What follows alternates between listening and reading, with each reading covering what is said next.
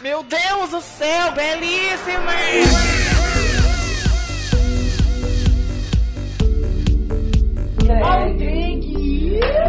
Segurança! Come on! O que é aquele ditado? Pega o controle. Sejam bem-vindos a mais um episódio do Pega o Controle e hoje nós vamos falar daquele profissional que fez você ser um adulto com frigideira antiaderente e que te ensinou que a palha de aço tem mil e uma utilidades. Nós vamos falar dos profissionais de marketing que sempre estão por trás das campanhas, produtos, redes sociais e propagandas que nós tanto amamos. Então, bora lá que hoje nós vamos aprender a bombar esse podcast nas redes sociais. Ou não, né? Vai saber. eu sou o Cris, o Player 1, e eu não entendo nada de marketing. Olá, eu sou a Valerie, a Player 2, e biscoito nas redes sociais também é uma estratégia de marketing. Hum, vou começar a ir pra esse lado. É, a, a bonita jura que não entende de estratégia de marketing, fazendo um monte de desenho no safe for work das gay, tá boa. Isso não é marketing, isso é dom de Deus. Você pensa que não é marketing. Hum, e agora, quem que é o Player 3? O Toro ou o José? Claro, o Play 3 voltou. Voltei, né? Pois é. Oi, gente, eu sou o Toro, finalmente de volta. É... E marketing, acho que ele moldou a minha vida. Olha só. Nossa! Profundo. Meu Deus, a superação Profundo. com marketing. Aham, aí começa o depoimento bem RuPaul's Drag Race, assim, né? Oi, gente, eu sou o José, o Player 4. E, meu amor, eu sou marqueteira. Me dá um produto aí pra ver se eu não vendo ele agora. Nossa, que poder. Ai, que ridícula. Ela. Nossa, que. Ainda mais se ela colocar no meio das tetas dela e tirar uma fotinha.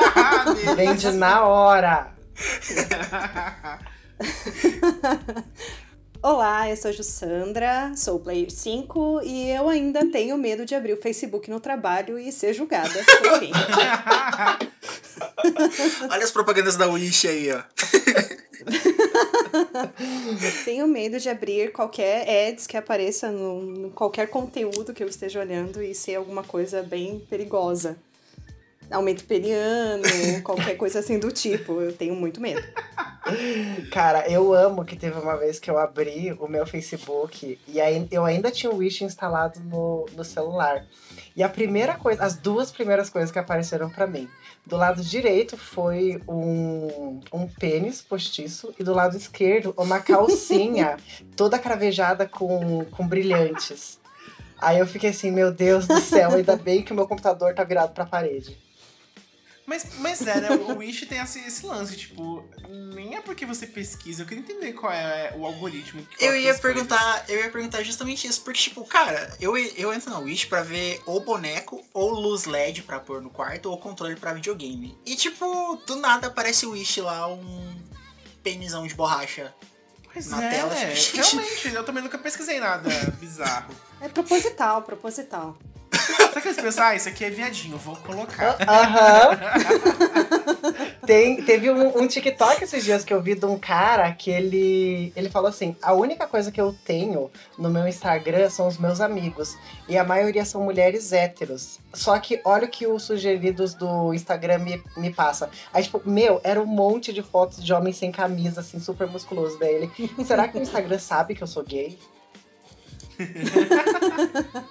Spoiler, Provavelmente. Spoiler, São as vozes. Com muita, com muita certeza, ele sabe.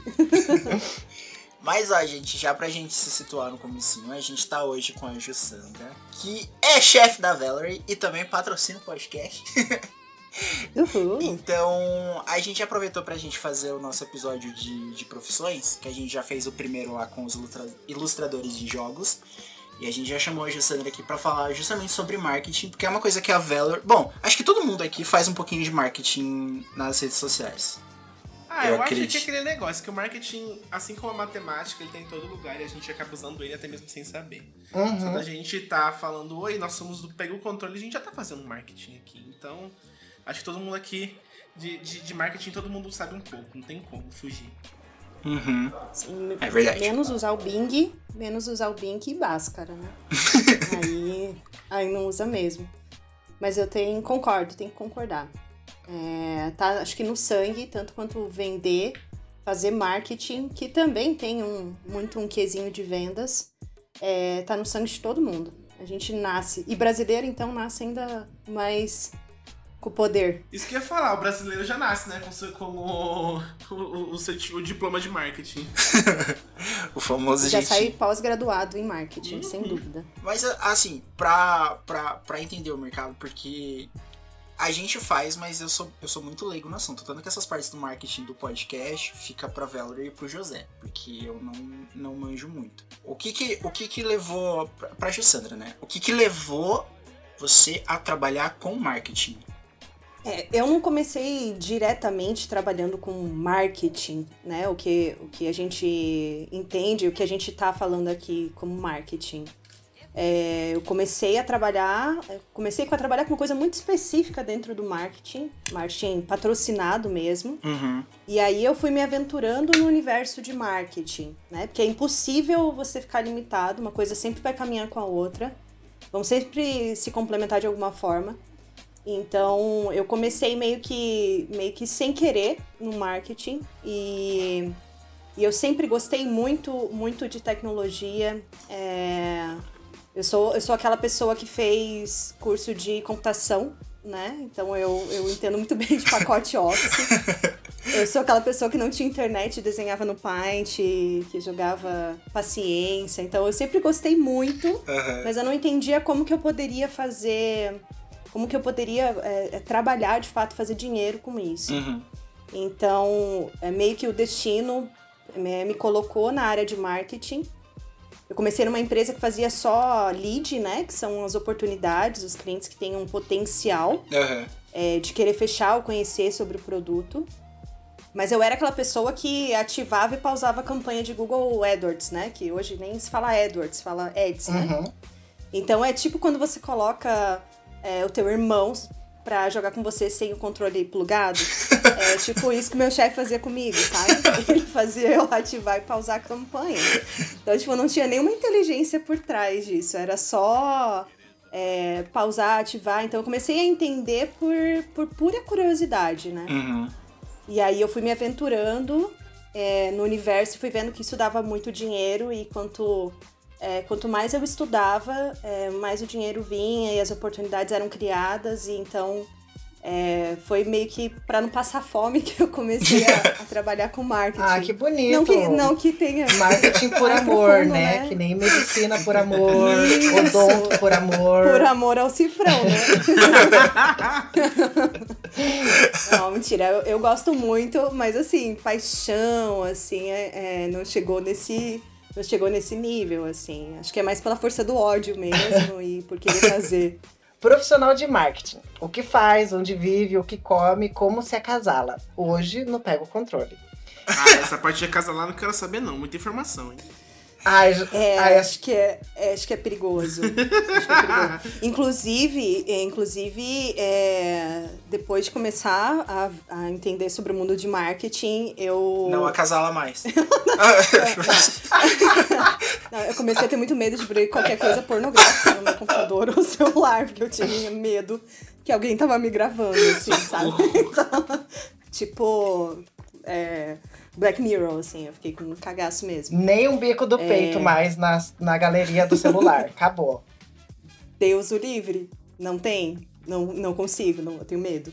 Eu acho que de, de tecnologia, ah, acho que qualquer ramo que tá meio que voltado à tecnologia, ele é meio que assim, né? Você, você dorme mega atualizado e, nossa, sabendo de altas coisas. E aí você, de repente, acorda e tem um site ranqueado com milhões de acessos e foi feito por uma criança de 10 anos. Então, Aham. É, é, cara. é sempre, é sempre muito, muito frustrante e precisa estudar para o caramba. O dia, é, o dia sempre vai estar voltado a algum conteúdo. Então, mais do que só executar e fazer o teu trabalho ali do dia a dia, você precisa estudar, fazer muito curso e muito investimento. E nunca é barato. Uhum. É, e, e sempre tem alguma coisa nova, então a partir do momento que você começa a, a trabalhar bastante com marketing, você, você é importantíssimo você focar em algo que você realmente gosta muito e tentar centralizar suas forças e seu estudo para isso, porque o universo é muito grande na área de marketing, então você acaba se perdendo e você fica sempre um profissional que sabe de tudo, mas não sabe de nada. Então, um profissional de marketing é isso, ele precisa estar focado, atualizado, sempre é, de preferência com aquilo que ele realmente se identifica mais, ou que o mercado pede mais também. Aham. Enfim, e, e é isso, a gente come, toma muito café, sim, é real isso. Parece meio clichê, mas é real. Nossa, é muito real. Tem gastrite. Lá na. Tem gastrite. Não expondo, tá? Pessoas, porque não direi nomes, porque da última vez que eu falei o nome do Brian, ele ficou muito bravo, então não vou falar, tá? Mas. é, a gente é muito movido a café. Meu Deus do céu. Enquanto a, a moça não traz o café pra gente, o dia não começa. Porque ele é movido a gastrite, ódio e café. Tremendo. Exato. Ai, que, que amor essa profissão. Lindo, né? É, mas o, isso que a Ju falou de que o, a área ela é muito ampla, cara, tipo assim, dá pra você trabalhar com muita coisa mesmo. A gente tem o marketing de mídia social, tem endomarketing, aí tem e-mail marketing, é, aí tem as campanhas, e campanha dá pra você fazer ads. é, outdoor também é um- um- uma das vertentes do, do marketing que tá, tá ali dentro de campanha, né? É, anúncio Uhum. em revista. Cara, é muita coisa que dá pra você para você ir. Uhum. E é bem isso, tipo, se você não foca, você dá tiro pra tudo quanto que é lado e não acerta nada. Então é bem real isso que a Ju falou. Uhum. E não vira referência e nem, é, e nem destaque, assim, né? É, é importante saber um pouquinho. É como se fosse um. Eu acho que isso é- não tô falando só de marketing, isso em qualquer profissão, mas é tipo um médico, né? Você tem a sua formação e aí você vai se especializando. Não que você não possa atender qualquer emergência, mas se você for um médico cirurgião plástico, é interessante que você se especialize nisso, né? O máximo que você pode. E é isso, marketing também é especialização. Gente, isso tá me trazendo flashbacks do meu antigo trabalho. Ai, meu Deus, Quando- é palhaço? Não, ah, eu não trabalhei só lá. Quando eu fui pedir, quando eu fui pedir promoção, a minha chefe, ai, mas você quer atingir todas as áreas daqui e você não sabe o que que é. Nossa, fiquei tão puto. Falei, eu só quero receber mais, moça, por favor, me deixe. Eu só quero um salário decente. Só me paga.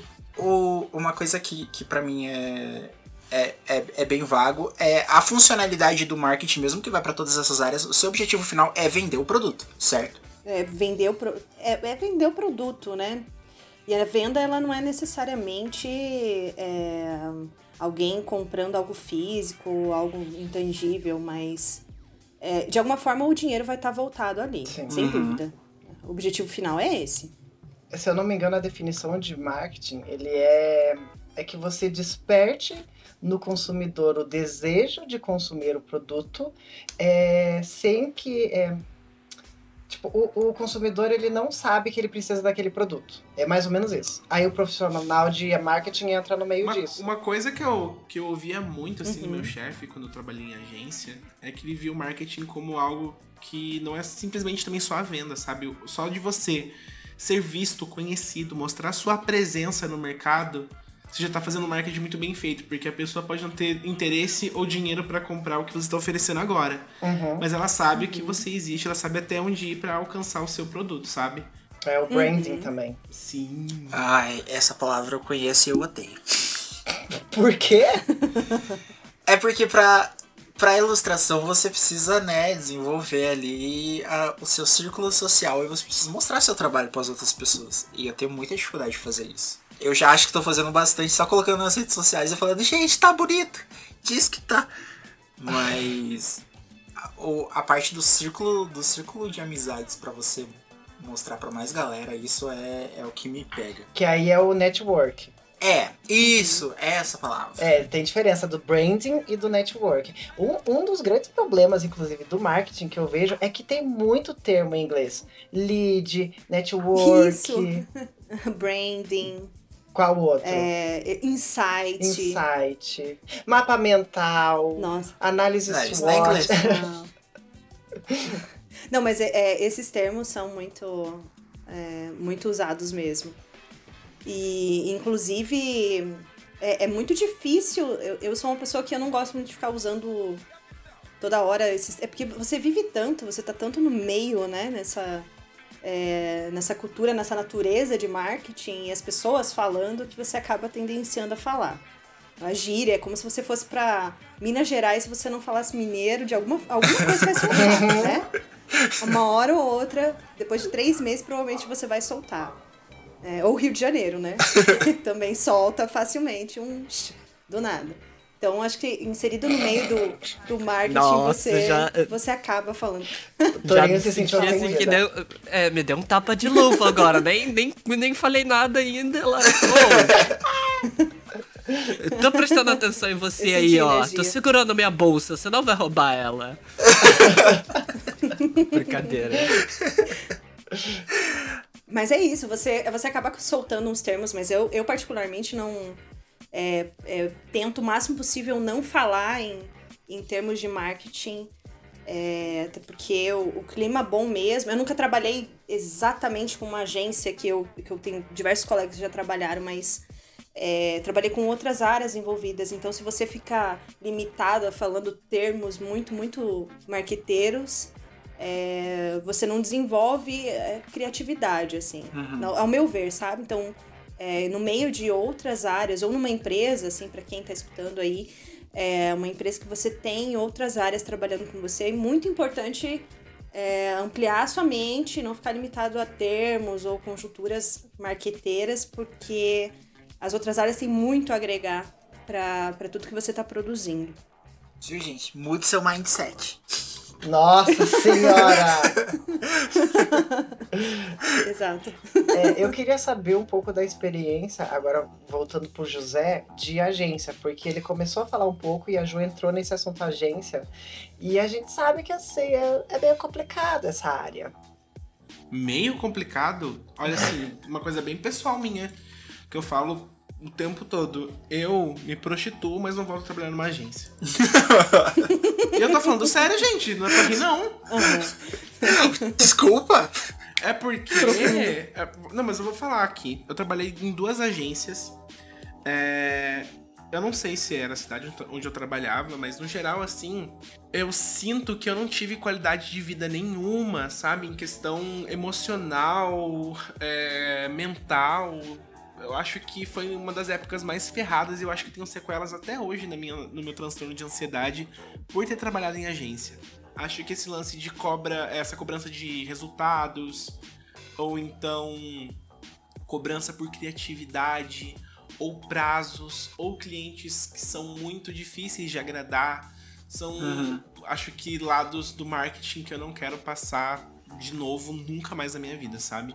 Eu amo criar, eu amo ser criativo, eu amo vender, eu amo, sei lá, pensar em maneiras novas de alcançar certo público, ou então estudar um, um público, né? O, o focus group, a gente já tá falando de termo em inglês aí. Eu amo fazer essas coisas. Amo, sabe, tipo, explorar esses oceanos azuis que existem por aí, mas em agência eu não trabalharia de novo. Eu sinto que é muito difícil, sabe? Eu acho que a pessoa tem que estar muito bem emocionalmente, mentalmente pra trabalhar num lugar desse, mas ao mesmo tempo sinto que é muito fácil uma agência se perder e ficar tendo meio que um, um, um local de trabalho, entre muitas aspas, abusivo.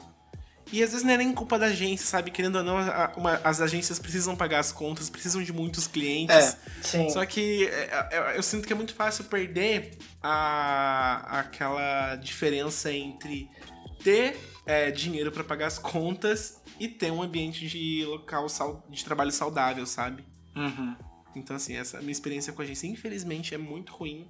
Mas ao mesmo tempo, eu sou muito grato, eu aprendi muita coisa. Porque eu acho que eu fiquei praticamente quatro anos nesse meio. Bastante. Caralho! Até hoje eu sinto que eu aprendi tanto quanto é, se eu fosse fazer uma faculdade de pu- publicidade e propaganda, sabe? Tanto é que, tipo, no- nesse tempo que eu fiquei numa das agências, fiquei três anos em uma delas, é, todas as pessoas novas que entravam na agência, recém-formadas em marketing e propaganda, eu percebi o quanto eu sabia sem ter precisado estudar, sabe? E eu, eu- eu sinto muito orgulho de mim por isso, porque eu sinto que eu absorvi muita coisa E se hoje eu tenho o emprego bom que eu tenho, é justamente por ter aprendido muito numa agência. Então é um mix de gratidão com trauma. Você é aquela pessoa que acorda às 7 horas da manhã. Gratidão pelo dia. Aí duas horas. Ah, vai tomar no cu. Duas Eu- e meia. eu na ah, puta que pariu. Sim. Ah, o José é o exemplo perfeito do que ele fala. Muito bom sair com depressão. Aham. É, é bem. Sim, amei trabalhar aqui. Saí com depressão. Amei. Dez minutos depois, ele na frente da agência do trabalhador, assim. Justiça do trabalho. Eu quero processar esse povo aqui. É, mas tinha a, a última empresa que, que eu trabalhei foi a. Ela não era, não era bem uma agência, assim, mas. eu- quer dizer, eu não sei identificar, né, o que, que é uma agência e tal. Porque a gente fazia, eu e, o, e um outro menino que era o- um dos sócios, a gente trabalhava com a edição e entrega dos vídeos. Então a gente cuidava bastante dessa parte. E aí tinha um outro sócio que ele era responsável por marketing, planejamento e tudo mais. No começo, assim, eu não. Até eu entender, eu não achei estranho o fato de, pô, a gente precisa ficar até 5 horas da manhã aqui pra entregar um vídeo. Porque o cliente quer isso pra amanhã, antes da hora do almoço. E eu ficava, pô, mas por que, que você marcou pra entregar amanhã na hora do almoço esse vídeo, sendo que a gente já podia ter feito e tal, tal. Aí uma, uma vez eu tava voltando pra casa, ele me deu carona, aí a gente tava conversando, ele falou que é, ele disputa muito com outras agências, porque se ele pegar um cliente e o cliente fala, ó, eu, eu preciso desse vídeo até amanhã pra hora do almoço. Aí tem uma outra produtora que fala se eu consigo entregar amanhã antes do café da manhã. Então, tipo, ele fala, cara, eu não quero perder isso daqui. Porque se eu conseguir atingir uma agência de publicidade e eu entregar todo o produto pra ela, a chance de eu ficar conhecido e me chamarem para outros projetos é muito maior. Então eu não posso deixar isso passar. Aí azar do, do povo que trabalha. Então era, Vocês era que esse tipo de conversa e tipo, eu fui entendendo. Dá pra entender que quando você é sócio ali e tudo mais, você precisa entregar, você precisa é, dar o teu nome e, e mostrar que você consegue, que sua produtora é foda e tudo mais. Mas, gente, é um trabalho extremamente pesado. E é, às vezes é muito irritante quando, quando acontece isso e as pessoas só pagam uma pizza e uma coca. Nossa, é. Como que é o nome daquelas empresas que. Startup. Nossa, startup faz muito dessa. Ai, a gente é um ambiente descontraído, que você pode fazer home office É, e não sei o que. Sim. Você tem um Spotify gratuito. eles me ganharam porque tinha um fliperama na sala. Aí eu falei, meu Deus, é um sonho, eu vou poder jogar enquanto eu trabalho. Se E vendeu por um videogame. Foi só isso no primeiro mês, depois nunca mais joguei no fliperama. Meu Deus. Tá, aqui eu vou entrar na sessão puxa-saco. Né? Já aproveitando que a minha chefe tá aqui, inclusive, vamos já aproveitar para pedir uma promoção, né? Porque a gente precisa pagar a peruca, não é mesmo? É, eu já, gente, eu já rodei tanto essa vida de emprego em emprego. Eu já. A gente já fez um episódio sobre trabalhos, né? Trabalhos Então- fudidos. trabalhos fudidos. E assim, a gente tem muita história pra contar. Eu também tenho muita história pra contar. Eu já passei por é, lavacar, é, de ficar torcendo pano com um frio de 5 graus, assim, a mão congelada e eu lá passando paninho no carro. E como é que ela falou? Ai, você não tava feliz hoje, então eu vou te pagar só 15 reais. Aham, o o salário diário era 20 reais. E aí ela falou, ai, hoje você não Gente. trabalhou muito bem, não tava muito feliz, né? Eu vou pagar só 15. E tipo, eu tinha que aceitar. Porque eu era, me- Desafio. eu era menor de idade, né? Então eu não tinha muita autoridade e também era, era um bico. É, então eu já passei, deixa eu ver, Trabalho infantil, é, né? trabalho infantil ainda. Esse Brasil. Até hoje, né? Porque com essa cara de nova que eu tenho, eu acho que estão fazendo exploração infantil comigo. Mas é, já trabalhei em loja de roupa, em que a, a gerente ela explorava demais e fazia a gente ficar dobrando roupa o dia inteiro e queria que batesse meta de venda e dobrasse roupa e batesse meta e dobrasse roupa. E daí você ficava assim, ou eu dobro roupa, ou eu bato meta, ou eu atendo o cliente, ou eu tenho que arrumar o, o estoque, ou não sei o quê. Bate com a roupa no cliente. É, ou a gente coloca a roupa no cliente e elogia, ou então a gente é sincera, mas é, desde que eu entrei na empresa que eu tô atualmente, a Ju, ela é uma das chefes mais coerentes, assim, que eu já, teve, que eu já tive na minha vida. Se não Hum. a mais coerente. Porque ela tem noção de prazo de entrega e ela tem noção de capacidade. Então eu vejo muito que ela, ela sabe a capacidade de cada um e ela dá as funções que aquela pessoa que é mais capaz vai conseguir fazer. Que é mais ou menos o que a gente falou na semana passada, de você passar para a pessoa que sabe fazer, que vai fazer mais rápido e vai fazer melhor, ao invés de você ficar delegando várias funções para várias pessoas porque você precisa daquilo entregue. Então eu vejo que um grande problema de agência é essa coisa de você quer atender o cliente? Claro que quer, você quer fazer dinheiro. Só que às vezes eles se perdem demais e aí eles querem que todo mundo faça tudo, que todo mundo saiba tudo e fica naquela tipo, você é um profissional que sabe de tudo, mas não sabe de nada específico, e aí o povo Nossa. fica batendo cabeça. Sim. É, então, quando eu, quando eu me demiti da agência, né, quando foi quando eu bati o pé e falei, eu nunca mais piso numa agência, foi justamente quando todos os meus colegas de trabalho se demitiram, porque o salário deles estava atrasado. O meu não, o meu não tava, acho que meu chefe gostava de mim. Mas enfim, aí eu continuei lá. aí todo mundo saiu. E aí, assim, eu sabia fazer um pouco de tudo. E eh, chegou num momento, gente, que eu tava três meses trabalhando para oito clientes, fazendo tudo, sendo social media, sendo designer. Só eu, só eu e meu Uhum. chefe na agência. Você tem noção? Três meses assim. Como é que eu não ia enlouquecer? Nossa, não dá. Eu vejo que a gente se prostitui demais nesse meio, justamente por ele ser muito grande e Sim. as empresas, as empresas elas ainda não entendem o que, que é o marketing, que o social media, ele é do marketing, mas ele não é o cara que vai, sei lá, ah, por exemplo, fazer o e-mail marketing. Ele tem que cuidar das redes sociais. É, o cara do e-mail marketing, ele é o cara que vai pensar nas estratégias. Daqui a pouco ajustando. Cara, se eu. é, gente, segunda-feira, se eu tiver que passar no RH, a gente já sabe o porquê. Eu já estou, eu estou na frente do meu computador aqui, abrindo o e-mail. Agora,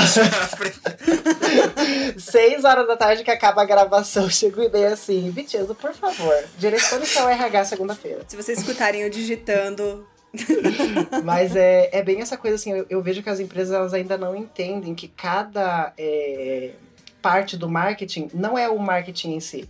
São ramos de um tronco central. E cada um precisa fazer a sua função. Não sair fazendo tudo, porque aí a pessoa não dá conta. uhum. Não, mas outra coisa também, assim, é, é que eu acho que é importante eu falar, porque do jeito que eu tô falando, parece que o problema era a agência. Mas assim, gente, eu não culpo meu chefe, eu entendo ele totalmente hoje em dia, principalmente que é, eu tô em um ramo hoje em dia que eu tô de, em, em linha de frente, assim, com clientes de marketing. Mas, o que acontece é que a pressão vem de todos os lados. É, é Uhum. cliente, é peça que precisa ser criativa e bonita, é chefe que precisa de resultados. E eu acho que não tem coisa pior do que um cliente falando pra você assim: olha, eu tô trabalhando aqui com vocês há três meses. Como assim eu não tenho um milhão de seguidores no Instagram? Aham. Porque é Nossa. literalmente assim que funciona. Eles É muito por assim, estarem ódio. pagando Uhum. uma agência de marketing, de publicidade e propaganda, a gente tem a obrigação de transformar eles na conta da Juliette, sabe? Aham. da noite pro dia. Nossa, eu tenho um ódio. É muito difícil. A agência é, são trabalhos bem. Essa, essa cobrança, por exemplo, do teu chefe com os outros, as outras agências, acontece também dentro do ambiente de trabalho, né? Porque Você quer crescer, então você tem uma cobrança, é, como às vezes você acaba, como tem vários profissionais fazendo várias coisas, se você olha teu coleguinha ali do lado e ele tá tipo, puta, nossa, um excelente desempenho, tá no máximo dele, e você não tá, você vai ser quicado, Sim. né? Uma hora ou outra. Então você também tem essa cobrança por entregar o melhor resultado. E marketing tem muito disso, né? Tem o, tem o seu orgulho, tem, a sua, é, tem o seu conteúdo, tem o seu embasamento, a sua ciência. Mas ela também tem. O marketing também tem seu orgulho, né? Tem sobre, fala sobre criatividade, e criatividade fala sobre pessoas. Então, você acaba se julgando. Então, é, é, é insalubre o espaço da agência, porque é intenso para o seu máximo, o seu melhor e a todo vapor. Aham. E em contrapartida, misturando com criatividade, que não tem nada a ver com pressão. Então, é, é impossível, e eu conheço diversos amigos também que com certeza sa- saíram com síndrome do. alguma, algum problema psicológico saíram, porque é, não tem como.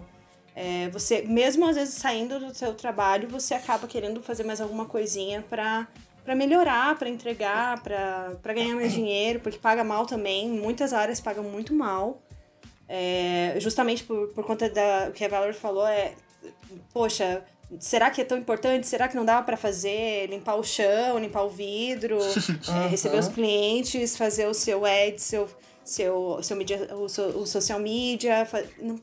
Assim, é muito pouco valorizado, né? E, e é, um, é desesperador, é um ciclo vicioso e desesperador. É, o último, o último trampo que eu fiz de freela pra, pra essa produtora de vídeos, eles me passaram porque eles estavam pedindo ajuda pra entregar mais vídeos no prazo. E aí, né, com o tempo vai passando, você vai investigando e tudo mais. Eu descobri que o cliente que a gente pegou, que me passaram, ele estava acostumado a trabalhar com agência. Então, tipo, ele tinha agências é, editando vídeo, fazendo montagem e pesquisando e mandando pra ele, revisando e tudo mais. Quando o trabalho veio pra gente, era eu e mais um menino fazendo um trabalho de uma agência.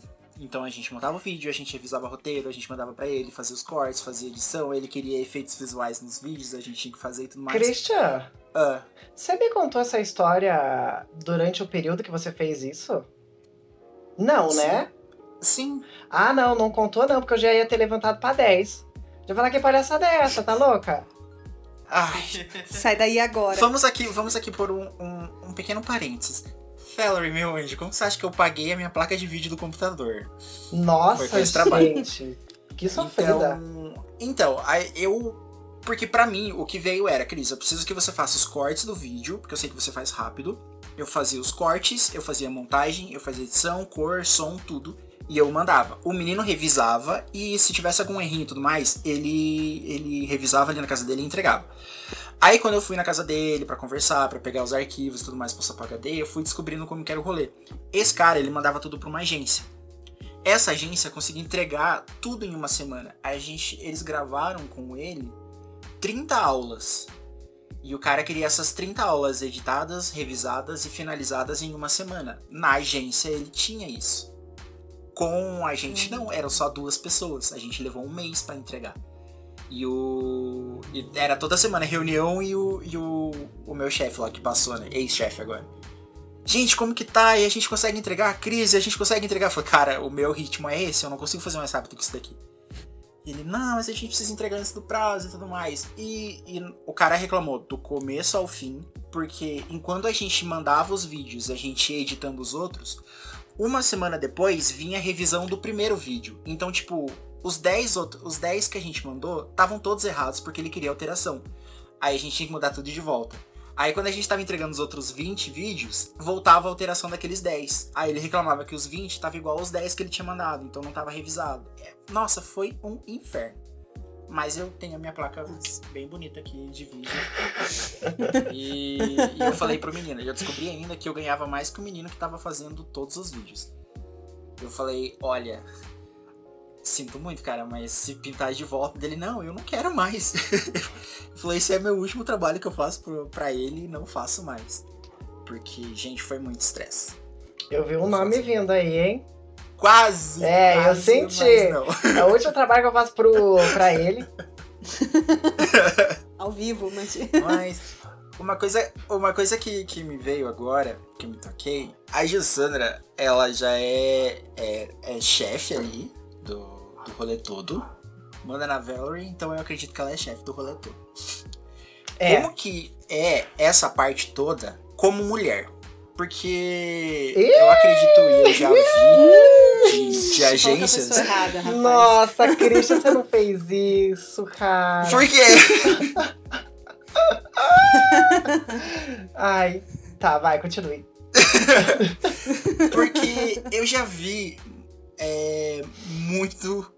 E, tipo, gente, eu trabalhei numa agência pequena. Não era numa agência, era uma produtora pequenininha, mas eu já ouvi muito comentário escroto e machismo. Então, como que. Já teve que. Você já teve que lidar com esse tipo de situação no trabalho? Nossa.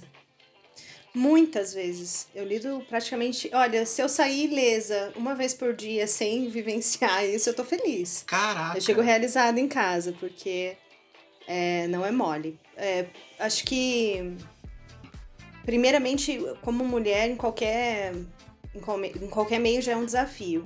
mas é, não que não que nos outros tenha maior ou menor intensidade, mas é, particularmente falando em tecnologia, é, é tristeza, assim, né? Que o que a gente entende por mansplaining, né? É, que é um termo bem usado, assim, ultimamente, enfim. E é, o homem sempre tentando sobrepor a fala da mulher. É, na tecnologia isso acontece a todo momento, né? Então, se eu tô. Eu, eu já tive situações em que de sentar na mesa com pessoas assim de altíssimo, altíssimo conhecimento, altíssimo patente é, e, e acharem que eu sou secretária. Nossa. Né? Então, e, e, sim, como é bem. Eu, eu ainda. Eu ainda procuro não ficar tão ofendida, né? Pra, pra realmente é, poder transcender naquele momento, o máximo que eu posso. O Nirvana. Né? atingir o nirvana com plenitude e mostrar o que eu, que eu vim para fazer, né? Porque senão isso me tira do salto e aí pior ainda.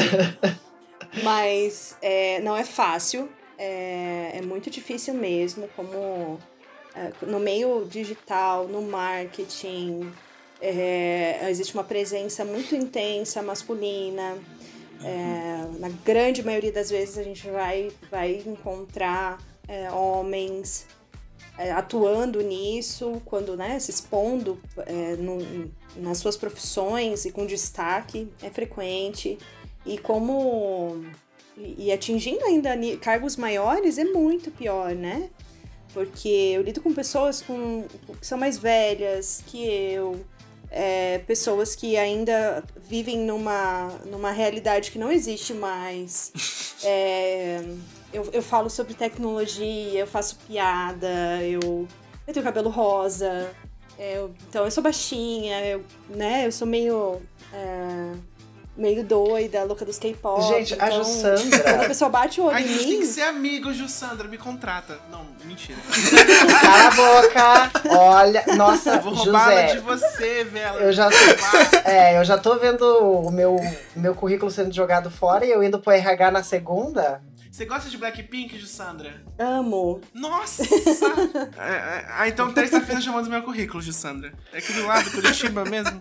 Tem um episódio ótimo do trabalho que eu, cara, eu lembro até hoje, eu jogo isso na cara dela várias vezes. Uma vez foram cargos altíssimos, assim, mas tipo, a galera nata da nata. E aí todo mundo bem bonitinho, tirando a foto, né? Porque a gente precisa divulgar isso é, dentro da empresa. E aí todo mundo bem bonito, com pose, não sei o que. A Jussandra era a pessoa no canto de cabelo rosa fazendo pose de idol do K-pop. Sabe aquela pose de paz e amor? Era a Jussandra.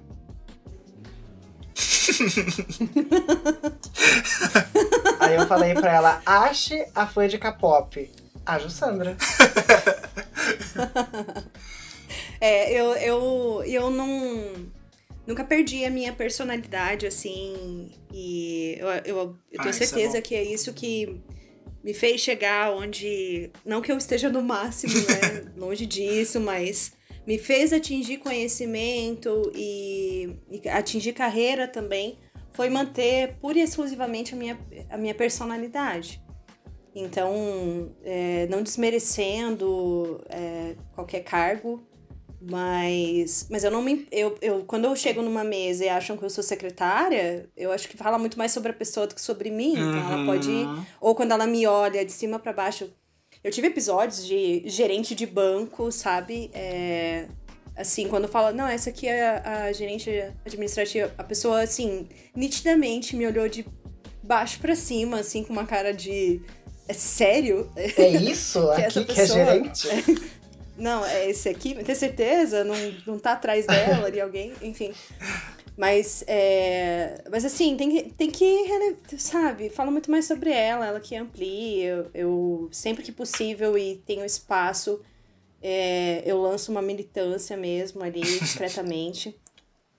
É, mulher tem que ocupar a todo momento cargos de poder, porque é, é assim que a gente, a, a gente cria espaço para fala também. Sim. É, já vi muito, eu acho que foi o pior momento, assim, como mulher num cargo, foi ouvir a seguinte fala. Não, porque quando. É engraçado, né? Como agora é, a gente tem tantos episódios de. é, tantos casos de abuso de poder, assim, sobre mulheres, e antes a gente não tinha, né? Então. Nossa. É, Claro que não e eu- tinha. Mas é claro que não, Não tinha. era você. denunciava. É, ninguém sabia, ninguém falava, ninguém ti- todo mundo tinha medo. Uhum. Então, a mulher tem que ocupar, sim, o espaço dela e nas tecnologias e no mundo geek. E qualquer coisa que ela quiser ser. E, e se for para ser é, o, o mais, é, o mais clichê e esperado possível, que seja também, que ela faça o que ela tem que fazer do jeito que ela quer. Tem que ter liberdade também pra, pra ser o que quiser do jeito que for. Mas não é mole, enfim. Não, não é fácil. Dá vontade de empurrar muita gente das escadas. É, com bastante frequência. É, a Valer sabe como é. Fazia Nazaré. né? Tem que ficar assim. Eu, eu introspectiva e fazendo carão pra, pra ver se alguém se toca. Mas tem, suas, tem, seus, tem seus ápices, né? Tem seus destaques. Já teve, já teve caso de campanha ou situação, tipo, mega inusitada, assim, que você já teve que passar no trabalho? Bastante. eu. Nossa senhora. Ela, Eu- ela eu responde tão motivada, né? Muito bom. Olha, Tipo, meu Deus. Bastante. Já. Olha. é, eu acho que de cabeça, assim, acho que não relacionado ao, ao, ao tema anterior, mas a, a coisa que mais me desenvolveu crise do pânico foi uma vez que eu, eu, eu entrei na empresa que eu, eu tô atualmente, né, sozinha ali, é, com o menor salário que, né, que tem, fui crescendo. Mas quando eu entrei, eu já tinha um conhecimento muito grande sobre marketing, né? Já tinha trabalhado, tido minha empresa, enfim. E eu fazia puramente ads, né? Google e Facebook ads. E eu lancei uma campanha, eu pensei na campanha, fiz a estrutura, montamos a- o material, né? é, a peça, enfim, bem lindo, escrevi, coloquei. Ia, ia ser Facebook, né? Uhum. E a gente tava ali com foco nos leads, daí terminei a campanha, digitei o orçamento, bem bonitinho. E ativei a campanha, porque é um horário normalmente. Ai, eu lembro pico. dessa história. Gente, essa história é muito boa. Meu Deus, eu amo! Eu amo. E aí, tranquila, né? Horário bom pra se gerar as oportunidades normalmente é no período da noite, que é o horário. Eu trabalho com B2B, né? É o horário que o empresário tá em casa. Fui bem feliz, ativei a campanha e fui bem plena pra minha casa. No outro dia de manhã, a primeira coisa que eu fazia, né? Abrir todas as abas ali bonitinho, dos- todos os sistemas e, e enfim. E eu, eu juro, eu acho que meu coração ele parou no momento que eu olhei a campanha, assim, sério. Eu acho que eu tenho certeza que meu coração parou de pulsar. Ai, socorro. E eu, se eu, se eu tivesse um pouquinho mais de idade, eu tinha morrido, eu tenho certeza. Um infarto. Eu tinha, eu tinha caído no meio do salão, assim, e pass- é, é, tido um infarto. Porque eu digitei um zero a mais no orçamento. E ao invés de ser mil reais, porque eu mudava meu navegador para inglês e o Ai. Facebook e o Google também para inglês. Então não é vírgula, é ponto Aham. né? Então eu digitei, eu, eu confundi o ponto e ao invés de sair mil reais, que no máximo ia gastar isso em uma semana, gastou 10 mil em uma noite. Então eu, meu coração parou. Eu fiquei olhando a tela assim por uns minutos. Porque ser demitida já era fato. Já era. Eu, eu só tava querendo não ganhar um processo e não ser, é, é, sabe, chicoteada no meio da empresa, assim. Caraca. meu coração, ele parou, eu fiquei olhando um tempo, assim. Sabe quando você fica com a mão na boca, assim, bracinho cruzado? E eu fiquei olhando em volta, assim, tipo, como que eu posso fugir daqui? Como que eu posso tirar meu passaporte? Eu já tava pesquisando no Google, como tirar o passaporte um dia. Bora do É, país. desesperada. Eu olhei assim e tinha gerado 400 vídeos, assim, sabe? E eu, normalmente a gente esperava uns 40, tipo, é 10% da campanha. Apenas 100 eu vezes aumentei mais. um pouco.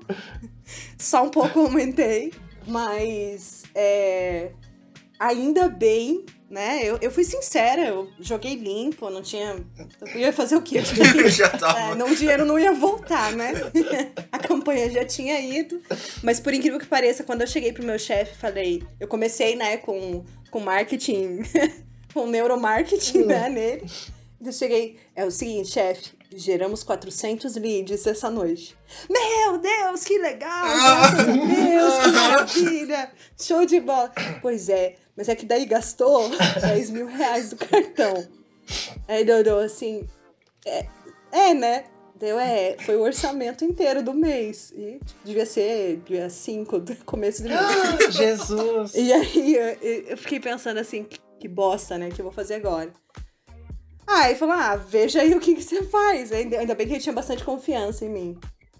Então a gente, eu acabei tendo que correr dia e noite para trabalhar bem essas oportunidades, porque a gente fazia um enriquecimento de dados, enfim, e aí distribuí para a equipe. E foi muito bom, porque justamente porque, eu, como eu fiz uma campanha específica para um produto bem específico, é, a gente vendeu bastante, porque meio que o, o lead acaba trazendo a venda. E a gente ganhou até um prêmio, inclusive, no ano que é, a gente gerou os 400 leads em uma, em uma noite. A gente ganhou um prêmio porque a gente vendeu muito aquele produto, que bom, né? Fomos reconhecidos. E eu quase perdi o emprego, mas tá tudo bem, deu tudo certo. Mas eu, eu, eu juro por Deus, eu nunca vou esquecer. A partir daquele dia, eu tô. Eu, eu revisava 400 vezes antes de ir pra casa. Eu abri meu celular, às vezes eu ficava pensando. Ah, acho que, acho que eu vou dar uma olhadinha, né? Às vezes nem tava ativo nada, mas sei lá, vai que eu digitei com o bumbum, sabe? E sem querer liguei a campanha, assim, eu ficava neurótica. Eu desenvolvi um pânico de celular, de, de abrir a ferramenta, justamente por causa desse dia. Foi assustador. Não recomendo. Eu recomendo sempre trabalhar em equipe ou trabalhar em dupla. Pedir pra revisar. Pra que alguém revise sempre o seu trabalho para que isso não aconteça. Que essa gafe não aconteça. Ô, Ju, eu posso contar a, a minha experiência do Flyer? Por favor. Ah, essa eu fiquei sabendo e a Valerie foi contando e, tipo, ela foi falando e eu fui, meu Deus, por que, que você não revisou? Revisa! Christian, agora não adianta mais. Muito obrigada pelo conselho. Não, depois que já tinha feito, eu. Mas tipo, na hora que você foi me falando, eu já fui, meu Deus, revisa, você não pode deixar isso acontecer. Então, é, a minha experiência foi também na mesma empresa, que é a que eu tô atualmente, né? E como que funciona o esquema lá? O, o setor de marketing sou eu e um outro menino. Ele cuida da parte de design e eu cuido da parte de inteligência e estratégia. Só que um belo dia, um, um dos gestores pediu para mim uma arte para um flyer. Só que ele pediu para um, um flyer maior e eu fiz a arte.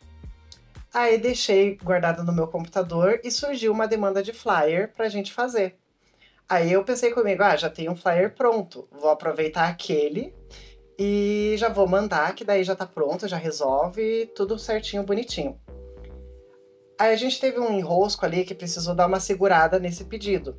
E, em consequência, surgiram mais três pedidos de flyer. Aí eu falei, beleza, já tô com o flyer pronto, é, já surgiu um pedido assim, eu vou mandar esse flyer para os próximos três também. Então a gente vai ter quatro pedidos já feitos e assim que for liberado o pagamento, a gente já tá com tudo pronto. Meu Deus, só piora. Aí eu assim, beleza, tranquilo, tudo ótimo. É, porque a Ju, ela tem o, o lema de antes feito do que perfeito. Nesse, nesse caso, não se aplicou, gente. Não se aplicou. Porque eu fiz, tava tudo certo, tudo ótimo. Aí, de repente, é, saiu, saiu o pagamento. Falei, beleza, paguei, a gráfica produziu e foram mandados os flyers. A Jussandra me mandou uma mensagem, um áudio, um áudio, cara. E eu no home office. Ela mandou o áudio. Vi, é, o flyer, ele era A4 mesmo? Você pediu flyer A4? Aí eu falei, não, Ju, é flyer, tamanho padrão. Eu usei o tamanho padrão de flyer. Ela, não, Vi, eu vou te mandar uma foto. Cara, ela me mandou uma foto da mão dela em cima da mesa. E assim, Em cima do flyer.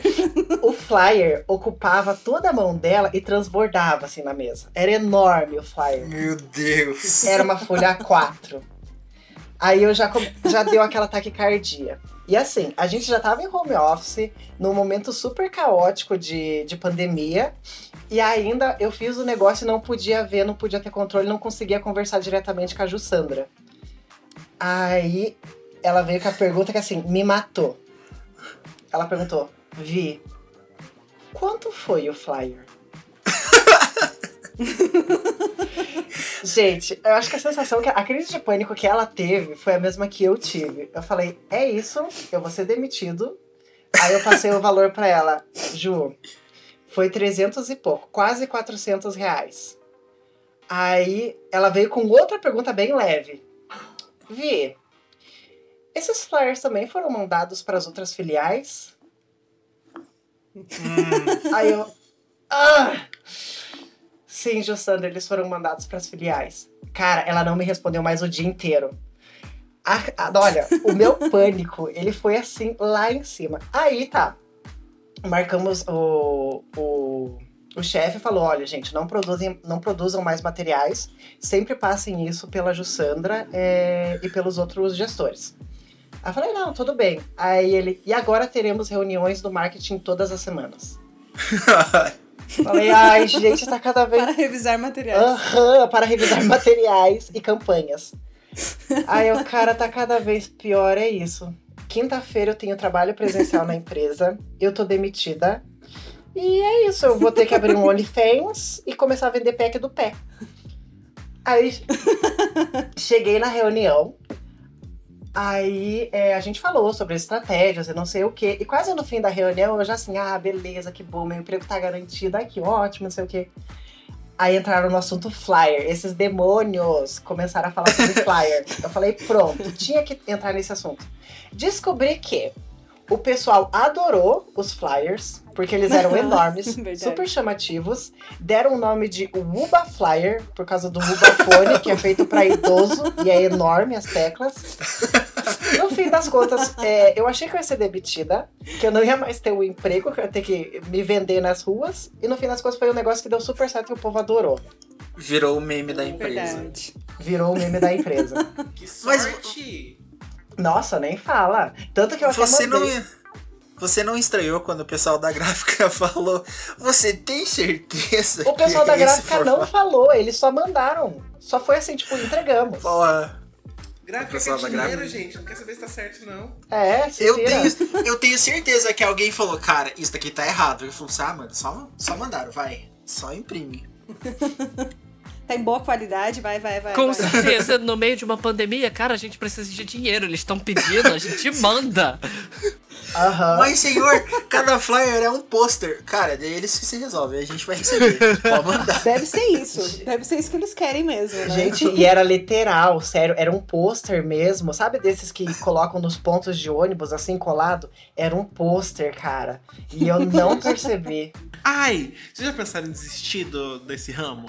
Já, próxima. Quantas todos os dias? Todos os dias, próxima. Eu queria fazer duas observações, na verdade. A primeira é sobre a minha abertura, do porquê que marketing mudou a minha vida, porque ele me deu ansiedade. Porque um dos efeitos do marketing. Um dos efeitos do marketing na minha infância era apresentar o próximo episódio.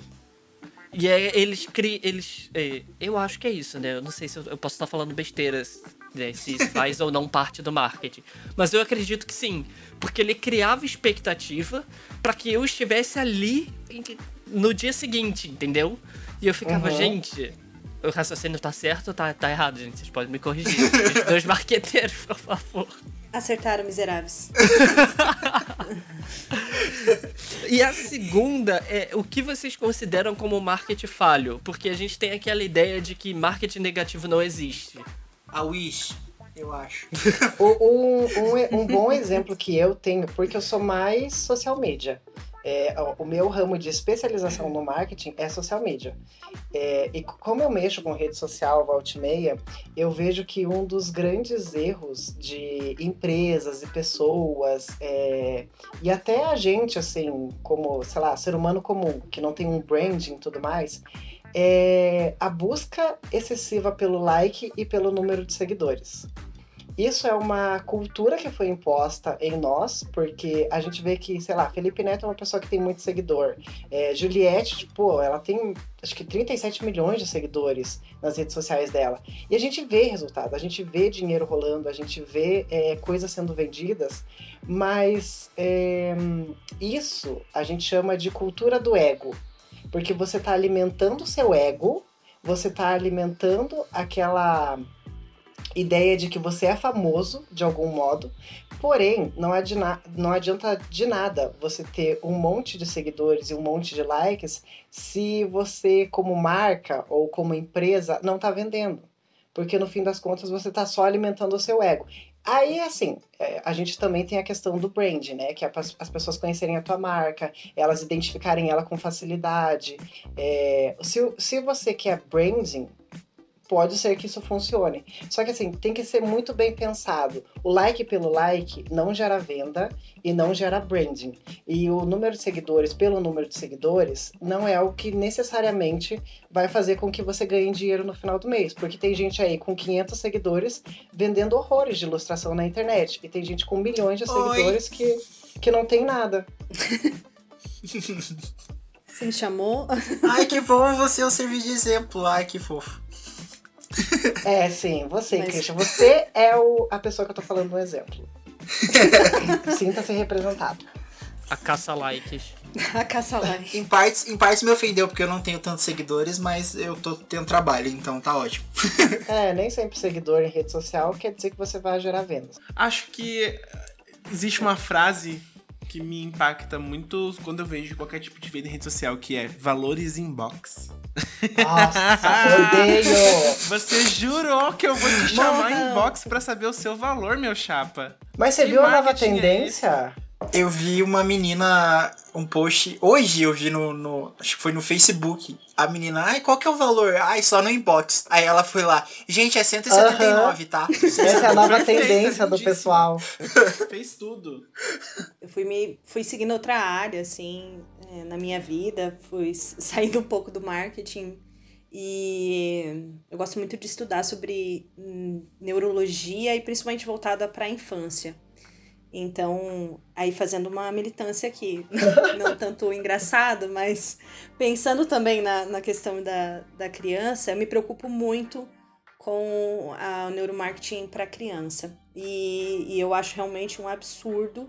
Eu fico muito incomodada quando eu vejo é, navegando assim coisas relacionadas a poder, como a gente está trazendo a ideia de consumo para a criança tão rápido e como isso tira dela. Não que a tecnologia não seja ótima, não que ela não tenha que ter acesso a, é, canais de YouTube, não é isso, tá? Não é nesse. Eu não sou do, do tipo que quando tiver filhos, o filho não vai poder tocar no celular. Mas é, eu fico muito incomodada com o consumismo relacionado à infância. Muito incomodada mesmo. E como a internet ela é tão poderosa, né? O, é, e o marketing te traz muito do que é, te tira fora da tua casa, né? Fora do teu ambiente normal, ele te leva para viajar, ele te, ele te faz pensar em você viajando, te faz pensar em você vestindo e usando um carro. Então, ele, ele, te, ele tem esse poder muito grande, é, ele é perigoso. Né? Ele realmente, quando a gente fala de ego, fala de orgulho, fala de, de a busca pelo like, é, o preço, a venda por trás disso, ele tem um. É, eu, eu fico sempre bem preocupada se a gente não tá indo longe demais. Marquinhos, né? Marcos Zuckerberg me perdoe, Marquinhos, perdão, mas é, eu não vejo a Ai, hora que a gente mude. Perdão nada. É um fudido. Toda semana ferrando meu trabalho, entendeu? Eu falo mal mesmo. Que se foda. Posta foto do bico do peito, as freiras lá é. do, do Facebook vê e te bloqueia. Ai, mas seja. Não, não tô falando desse trabalho. Eu tô falando do meu trabalho real. Com a minha tá. vida. As campanhas, as coisas que eu preciso de engajamento, de like, tudo derrubando, entendeu? Que palhaçada é. esse homem. Ele, o Facebook, ele traz, e o Facebook e o Instagram trazem bem essa, esse ápice do mercado do consumismo e da, da, do ego, enfim. Gente, eu só queria dizer uma coisa, só falta a gente dizer que o Christian nunca foi pequeno. Porque a gente já passou sobre o- os negócios do José, os negócios da Valor, e a gente já falou que eu sou militante, agora falta dizer que o Christian nunca foi pequeno para esse episódio funcionar. Porque não, fomos, não falamos sobre isso até agora. E que ele trabalhou no restaurante do palhaço também. Faltou a gente falar da Valor quem que é Ai, mais. nossa, que ridículo, cara. Que desnecessário. A, su- a sua chefe sabe Ai, dessa Christian, dá história, pra você calar a boquinha, por favor? Eu amo essa história. Olha o assunto do horário do almoço essa Ah, semana na empresa. Vamos, Cara, vamos lavar roupa mesmo. eu vou acabar com você. Lavar roupa mesmo. Próxima reunião, Jussandrão, você me solta. Valor, qual que é É, aquela no meio da história? reunião do, do marketing, Como com é a é a diretoria toda. Vai ser ótimo. Mas, Gente, o- o desculpa. Vinícius, tem uma Vinícius história muito caralho. boa com... o Vinícius Tapão tem na uma mesa. história muito boa envolvendo música e igreja. Ele quer contar pra gente. Vitinho, vem aqui. Por favor, pode falar para nós. Diretor, gerente comercial, gerente geral na mesa. Dono da empresa, Mas eu, eu tenho um. o do- investidores. Eu tenho um orgulho muito grande de. é, de ter, né? é, agora eu, vou, eu que vou, vou, vou puxar aí um saco. Ah, meu Deus. De ter a Valerie. Oh. Bom, é, de ter de ter a Valerie e poder explorar isso dentro do universo que a gente vive hoje é, e sempre que existe a oportunidade para que que que outras ideias para que seja realmente o pensamento outras culturas e pensamento outras ideologias elas sejam realmente discutidas dentro do ambiente corporativo, eu fico muito feliz, né? É, então, ter, ter a Valerie dentro da, né, da empresa. Eu vi o nome, eu senti o nome. Quase. Brian. É, ah, isso. É, é você. É, é realmente muito satisfatório e quanto mais a gente puder colocar ah, em evidência isso, e sempre que tiver o meu alcance, o alcance das pessoas que estão ao meu lado ali, né, também fazendo a gestão, nós vamos fazer sim e com. Com- militando bastante, né? Uhum. é, ali dentro, sempre há espaço para isso. E a gente joga na rodinha mesmo, os podres, dá risada, independente de qual situação seja. Porque a, é, a gente precisa viver e eu tenho certeza que muitas pessoas aprenderam muito, né? No, no, última, no último momento que a gente tem um, um dado acontecimento na empresa. Muitas pessoas realmente se divertem muito, é, observando a Valerie atuando é, ali, então é muito gratificante nesse, nesse marketing, nesse, nesse mundo corporativo poder contar com você, minha querida Valerie. Oh, meu Deus, que lindo, cara! Melhor chefe que eu tive. coloca uma música de fundo. Aí um dia ela chega pra mim, olha, hoje você romântico." não trabalhou muito animada, vai receber só 15 reais. No final do dia. Eu não paguei seu VR, tá? Porque você não trabalhou muito animado. então. Sem VT pra você essa semana. Vai ter que vir a pé, mas com um sorriso no rosto. E de salto. E de salto. Socialzinha de salto, por favor. Obrigada, Ju. Muito obrigada. Eu sou muito grata pela oportunidade que eu tive na empresa e por ter conhecido você. Isso aqui tá uma, uma lambeção, né? Esse episódio, não é mesmo? Por favor, tem que passar um gatinho vomitando arco-íris. na tela. Ai, mas acho que é isso, né, gente? Fechamos a nossa entrevista e o episódio de marketing. Amo, que se, se a pessoa estuda publicidade e propaganda, ela vai parar agora. Não, eu tive medo. Eu tive medo desse episódio. O jeito que vocês falaram de como vocês foram explorados na- nas agências, eu fiquei, gente, comunicação nunca mais. Eu amei. A gente vê, ah, como é ser profissional de marketing? Resumindo, não seja. Que ódio. Ouvir o episódio e sair com depressão. Toda Ah, semana. Toda semana a gente tá assim. Mas, Ju, brigadão por ter participado com a gente. E brigadão por ser também patrocinadora do podcast e ajudar a gente nesse episódio. Se você quiser deixar redes sociais pra galera te seguir, sei lá, vai que você fala, faz um especial de K-pop no seu Instagram. Deixa aí. faz seu marketing agora. E aí azedou. Porque eu mexi tanto com isso e mexi tanto na minha vida que uma coisa que eu comecei a, a não suportar, e aí pra, pra você que tá ouvindo e é marqueteiro, pra você ainda realmente ter certeza que você não quer seguir com isso, eu abdiquei muito das minhas redes sociais. Porque eu realmente criei um, um cansaço de tanto ver e fazer isso. Que na minha vida pessoal eu procuro é, manter o maior sigilo, não compartilho quase nada. Tenho pouquíssimas pessoas do meu círculo de trabalho no meu Instagram e Facebook. Eu sou, eu sou mais do mundo off-net mesmo. Mas, é, pra quem quiser me seguir, Jussandras, arroba Jussandras. Mas pode me seguir sim. Eu não posto muito sobre conteúdo, nem de, de K-pop. Às vezes al- algum videozinho tocando violão, mas é, é isso. Olha. Ela toca Smelly Cat, É, caralho. É verdade. Caralho! Melhor chefe! Eu- Ah, eu vou, eu vou entregar currículo lá também. Eu nem sei o que, que eu quero, mas eu vou entregar currículo lá também.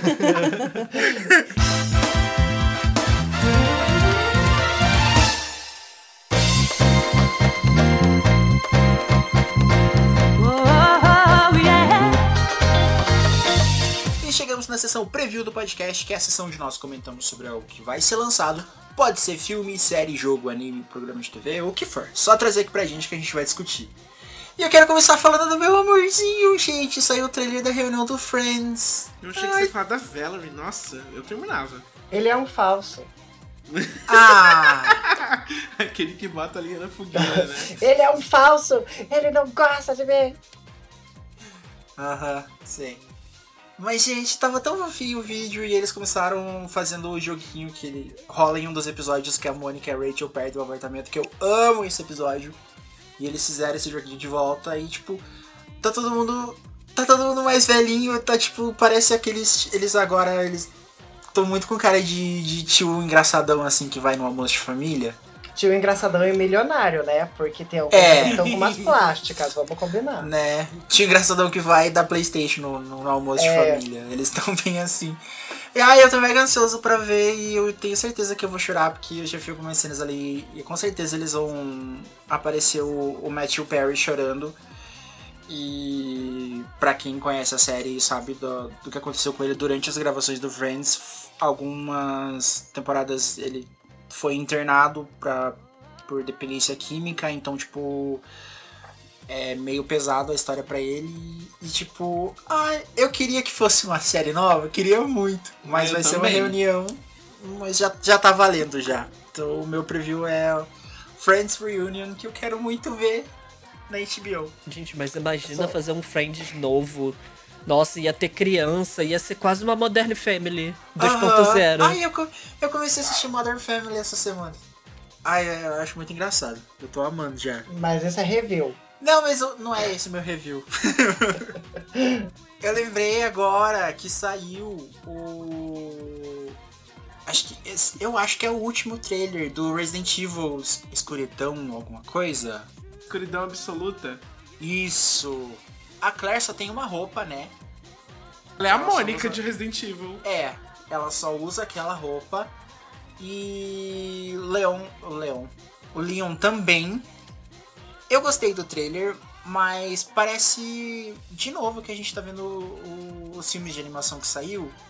Tem uma organização, vai ter um vírus, eles vão conter, e no final vai ter um chefão. Ai, né, né, tá tudo seguindo um padrão, parece que a gente é tudo criança.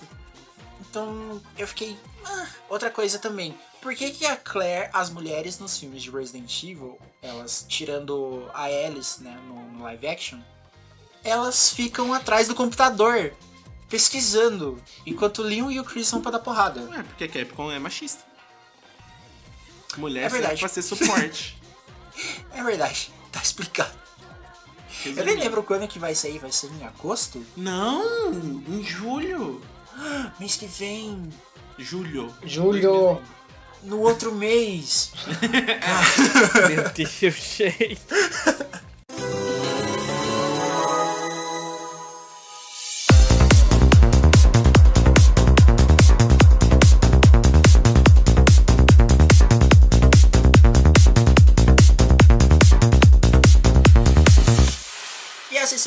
do podcast é a sessão que nós comentamos sobre algo que a gente viu durante a semana, ou não necessariamente durante a semana, né?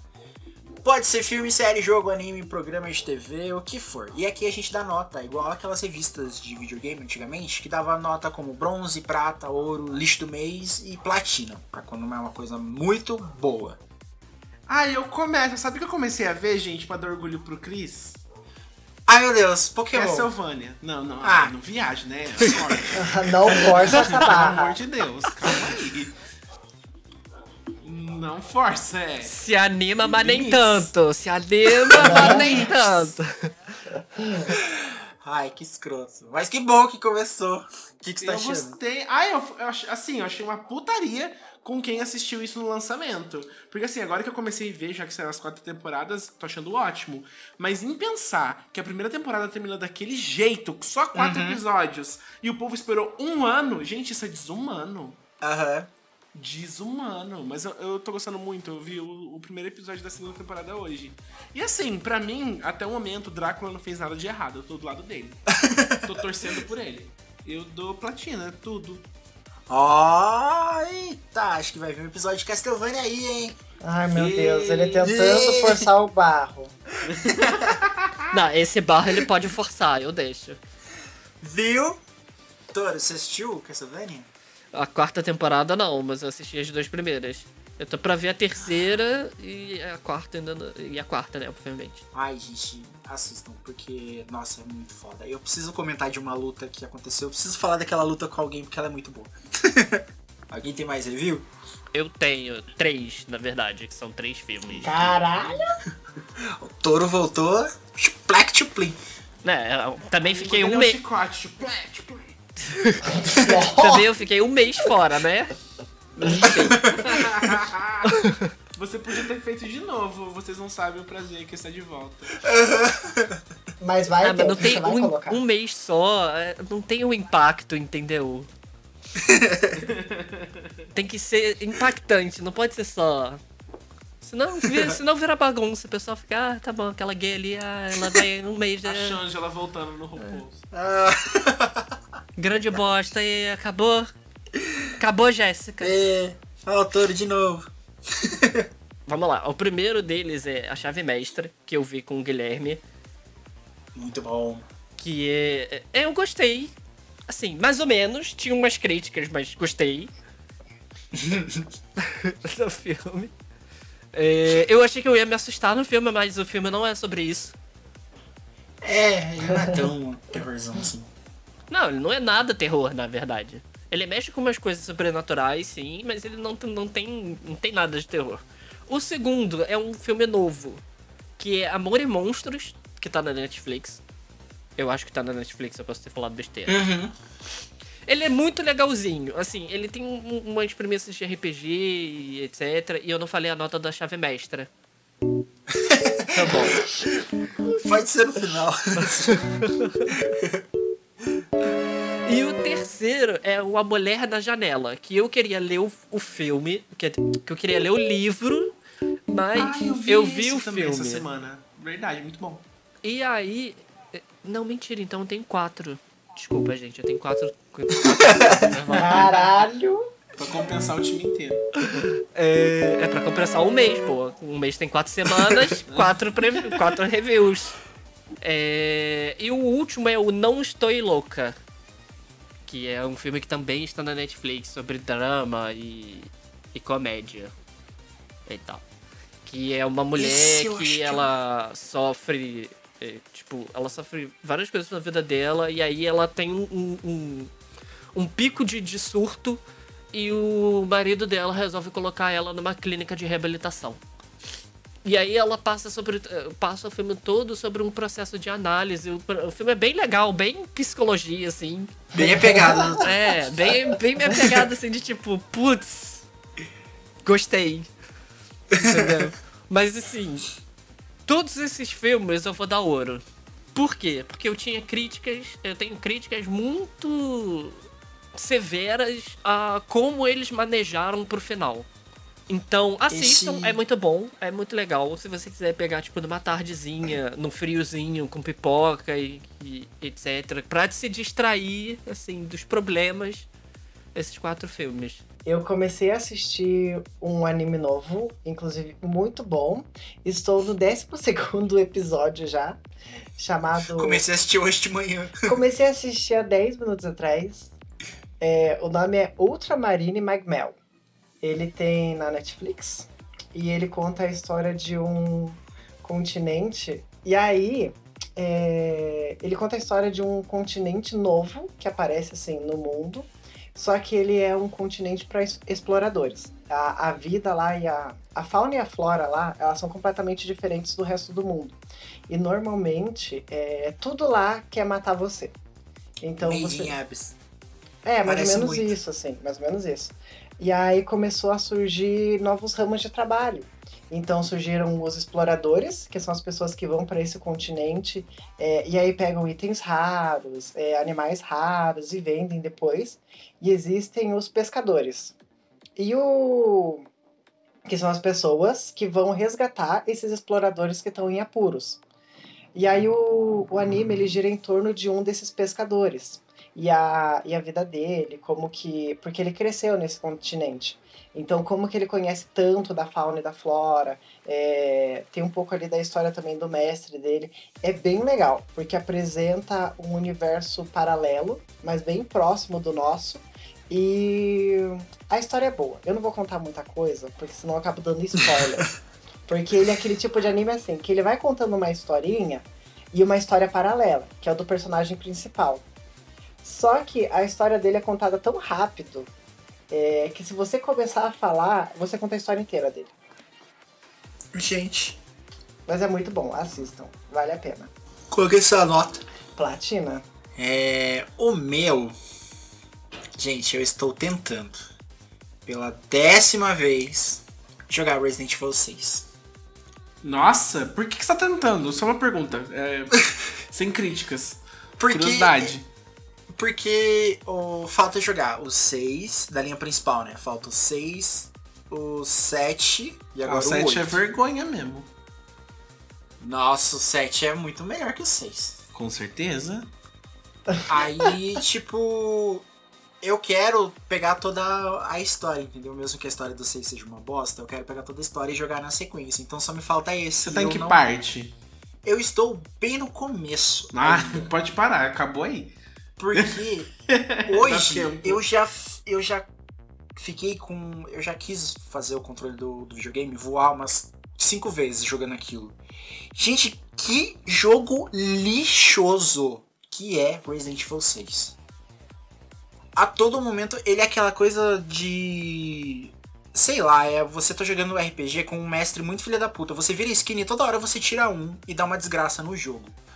O Leão sobe, o Leão, o Leon sobe uma escada, pum, dá uma explosão e cai um helicóptero e nossa, vai explodir toda a rua e ele precisa entrar no helicóptero. Aí com o helicóptero ele quase bate num trem, como? Não faço ideia. Ele quase bate num trem, ele desvia do trem e atravessa um prédio. Aí eles caem num vidro e esse prédio vai cair em cima deles, eles precisam sair correndo. Aí explode tudo, eles caem na rua, tem um monte de zumbi. Cara, é o tempo todo e tudo no jogo você precisa fazer aqueles quick time event de ficar apertando o botãozinho. O Leon vai olhar para um objeto, você tem que apertar um botão. O Leon vai pegar na mão de alguém, você tem que apertar um botão pra ele pegar na mão de alguém. Ele vai olhar pra outra personagem, você tem que apertar um botão pra ele olhar pra outro personagem. É um saco. A câmera é uma bosta, a movimentação é horrível, o cenário é muito escuro, eu tô jogando com brilho no máximo e eu não consigo enxergar as coisas no, no cenário. É, você tem que descarregar pente no zumbi e mesmo assim o desgraçado não morre, a não ser que seja tiro na cabeça, eu odeio isso. O sistema de cura dele é horrível. E eu só tô na parte do Leon. Eu não cheguei nas outras partes ainda. Porque as outras. Eu lembro que eu cheguei da outra vez na do Chris. E a do Chris é pior ainda. Ô, José, Então eu tô jogando a base do ódio. José, agora você fala pra ele assim: quer jogar? Joga. É de bom tom? Não, não é de bom tom. Exatamente, eu tô. Cara, você, ah, ok, você não tá gostando do jogo, porque você vai continuar. Quer o resumo do jogo? É uma mulher que ficou puta e ela decide acabar com o mundo. É isso, é o resumo. Então, eu já sei de tudo do jogo. Eu Então, de que você quer jogar, meu amor? Tipo, a história nem continua a partir daí, finge que não aconteceu, é surto. não vai fazer. É sério, não vai acrescentar em nada se saber a história desse jogo. Nada. Ai, gente. Você só vai se frustrar e achar ruim, sabe? Se você quer mais motivo pra falar mal, joga. É de bom tom? Não. Não é de bom. Quer motivo pra falar mal? Joga, boba. Ai, gente, porque, ó, essa semana eu terminei um outro que eu terminei na base do ódio também. Que é o. Eu joguei Hotline Miami. Eu adoro o primeiro. Ele é um joguinho indie, a visão é por cima, violento pra caramba, é muito bom. E o 2, eles cagaram em tudo. Cagaram na história, cagaram na música, cagaram no, no jeito de controlar o personagem, larga- cagaram nas mecânicas. Eu terminei na base do ódio, porque o jogo não fez sentido do começo ao fim. Então eu achei que o Resident Evil dava pra encarar desse jeito, mas eu já tô com vontade de desinstalar ele do videogame já, Faz porque eu não tô isso. suportando. Ah, mas eu não entendo o conceito de jogar videogame pra se estressar. Eu jogo pra me divertir.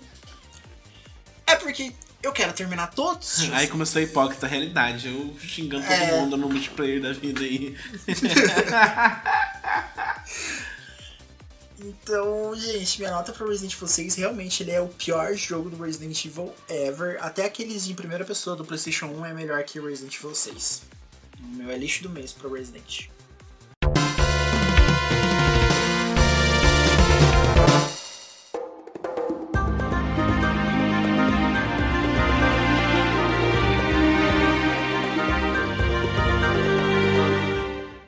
Chegamos na sessão Dicas e Truques do podcast, que é onde nós lemos a enquete da semana. E caso alguém envie algum conto, um pedido de ajuda pra gente, a gente lê e responde aqui no podcast. O de semana passada a gente ficou extremamente surpreso com dicas de empreendedorismo que a gente recebeu.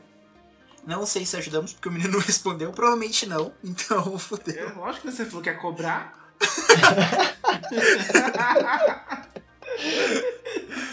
Pra vocês que chegaram agora, você encontrou o podcast Pega o Controle nas redes sociais. No Instagram e no Twitter como Pega o Controle Underline. E no Facebook você encontra a nossa página do Pega o Controle.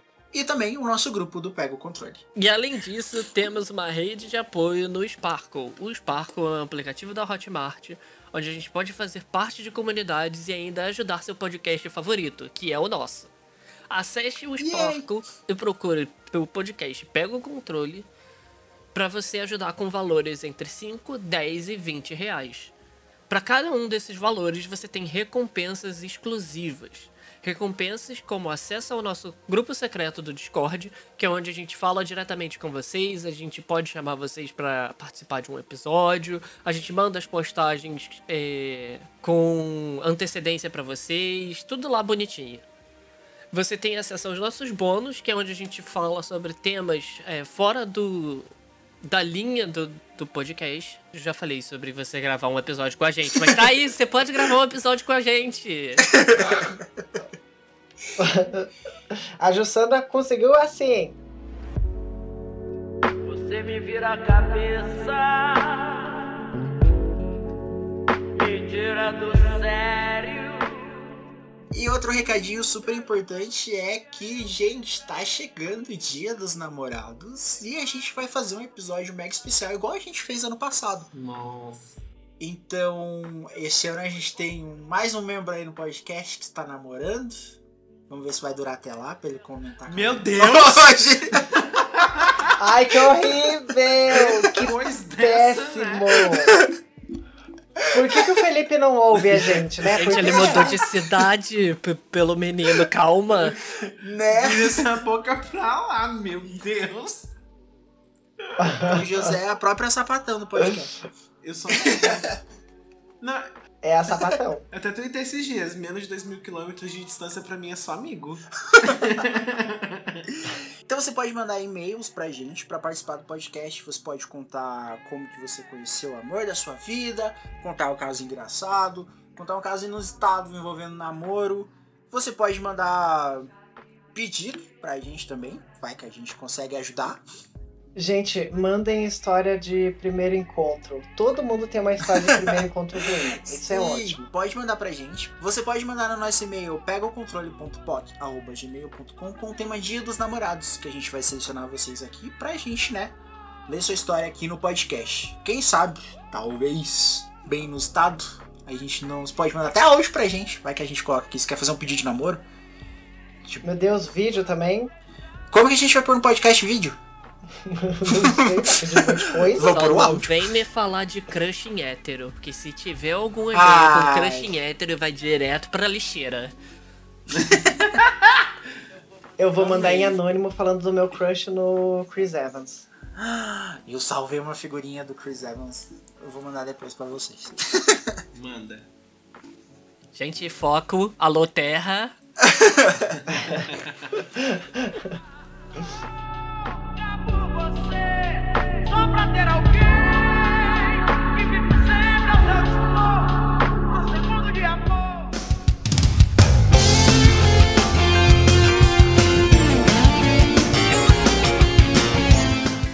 agora a nossa enquete que a gente mandou pra vocês lá nas nossas redes sociais. A gente perguntou qual jogo tá salvando a sua quarentena.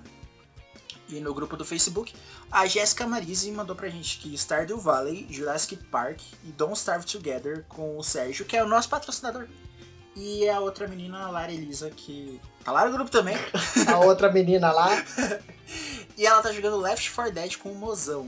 E que lembra do delírio do Among Us.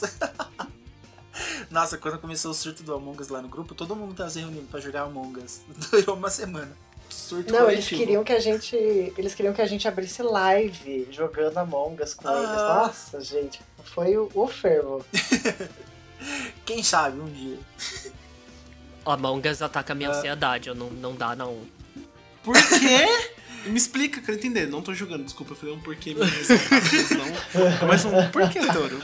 Porque porquê. quando você tem, quando você é o assassino, você tem que mentir. E mentir dispara a minha ansiedade. Ah! Nossa, entendi. Gente. O próximo é do Jean Carlos Rosa. Ele falou que Horizon Zero Dawn, que eu acho que foi o game que foi dado um dia desses de grátis pros. Pro, acho que foi Days of Play, né? O nome da promoção lá Aham. na, na, na PlayStation. Stardew Valley pra aquecer o coração. É, Zelda uh, Link's Awakening. Por que GX? O que, que é esse GX aí, DX aí? Não sei o que, que é não. E Harmony Warriors Age of Calamity. Eu acabo mudando de jogo de acordo com o mood do dia. Cara, eu tô com muita inveja do Jean, porque ele tá jogando literalmente um, dois, três. Três, pera, quatro. Quatro jogos, gente! Simultaneamente. Porém. Não, mas aqui é importante a gente deixar claro que eu entrei em contato com ele e perguntei, bicha, como que você tem tempo pra isso? Aí ele falou Estou que desempregado. foi por. É que foi por causa disso, de ficar jogando vários jogos ao mesmo tempo, que ele levou quatro anos pra fechar Legend of Zelda. Meu Deus. Não, e ó, Horizon Zero Dawn é do Play 4? É do Play 4, né? É. O Stardew Valley provavelmente é do, do Switch, e, então ele tá jogando em dois consoles diferentes, porque o Zelda e o Hero Warriors é do Switch. É. Então é quatro jogos ao mesmo tempo e em dois consoles diferentes. Além Parece- de tempo, ele é rica. Tudo. Gente, esse público nosso, olha, eu fico com inveja desse povo. Cadê o patrocínio, hein, Jean? Brincadeira. Né? Olha aí, tudo isso e não patrocina o podcast, que Eu absurdo. também acho. Entrou essa semana no grupo do Facebook, tá atacando o terror lá. Cadê o patrocínio? Cadê o dinheiro da boneca? Gente, eu falei brincando, pelo amor de Deus. Eu não estou eu falando falei brincando, nada, Jean. Jean? Eu, eu quero comprar calcinha do Wish. Cadê? Toro, lê o próximo. Ah, tinha que ser, né? Óbvio. Os nossos patrocinadores do Richard, ele falou Genshin Impact e Pokémon Ultra Sun, Ultramon e Shield. Meu Deus, menino. Bom, eu tava jogando dois Pokémon ao mesmo tempo, então. Nossa, falando nisso, essa gay eh, resolveu dar um ataque de virginiano. E ele fez um Excel, uma tabela com todos os pokémons pra ele dar vizinho em quais ele, capitu... em quais ele capturou e tem. E eu fiquei tipo, meu Deus. Assim de saúde, tá vendo? O que a quarentena tá fazendo? Mas, ó. Eu fiz uma coisa com Pokémon que é quase nessa vibe, só que não. Hum, O que que eu fiz? No 3DS eu tenho um, um programinha lá que ele guarda os Pokémons num- numa caixinha. Então se eu tô jogando, tipo, tô jogando Pokémon X, capturei todos os Pokémon do Pokémon X, eu passo pra essa caixinha. Quando eu for jogar o, digamos, o Pokémon Sun, aí eu posso pegar esses Pokémons que estão guardados e eu posso colocar eles no Sun, então tipo assim eu vou conseguindo completar todos. O que que eu fiz? Como ele tem muito espaço nessas caixinhas, eu montei todas as caixas com numeração do 1 até o máximo de Pokémon que tem. Então eu organizo todos os meus Pokémons por ordem da Pokédex. Então eu sei qual que tá faltando quando eu preciso capturar, porque daí vai estar um espacinho vazio na caixa. É quase a mesma coisa que o do Richard. e eu namoro essa pessoa.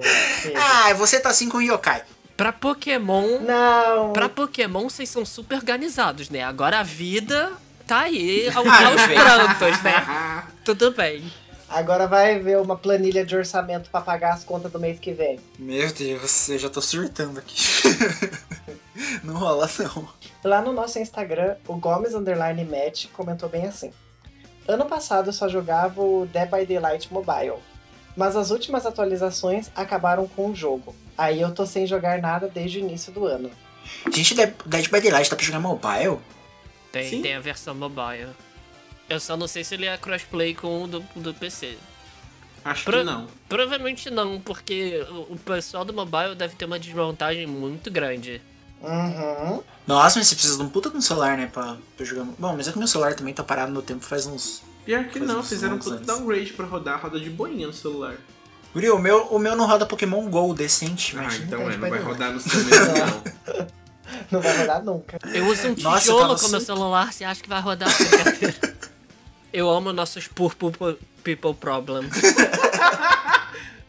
Mas é isso então, gente. A gente encerra por aqui. Semana que vem tem mais. E falou. Falou! Beijo!